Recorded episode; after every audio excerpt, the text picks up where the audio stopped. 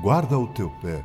Lembro-me que numa das minhas visitas aos Estados Unidos descobri que para você entrar em uma casa é preciso que você tire os sapatos e os deixe à porta.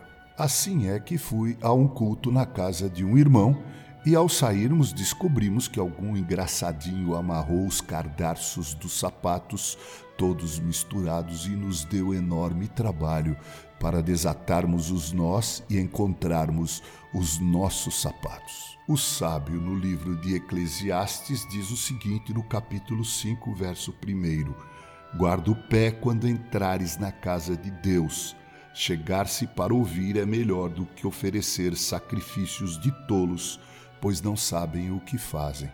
A ideia é a seguinte: quando formos à casa de Deus para lhe prestarmos adoração, muita atenção com as palavras que você profere. Tenho para mim que muitas vezes no culto nós quebramos aquele mandamento que diz: Não tomarás o nome do Senhor teu Deus em vão. Sabe como?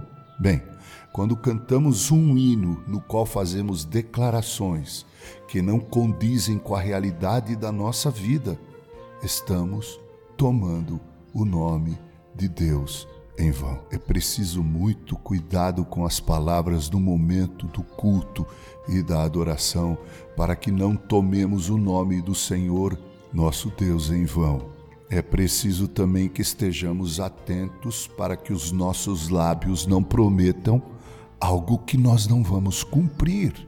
O próprio sábio diz que chegar-se para ouvir é melhor do que oferecer sacrifícios de tolos. São considerados tolos aqueles que prometem a Deus o que jamais irão cumprir em suas vidas.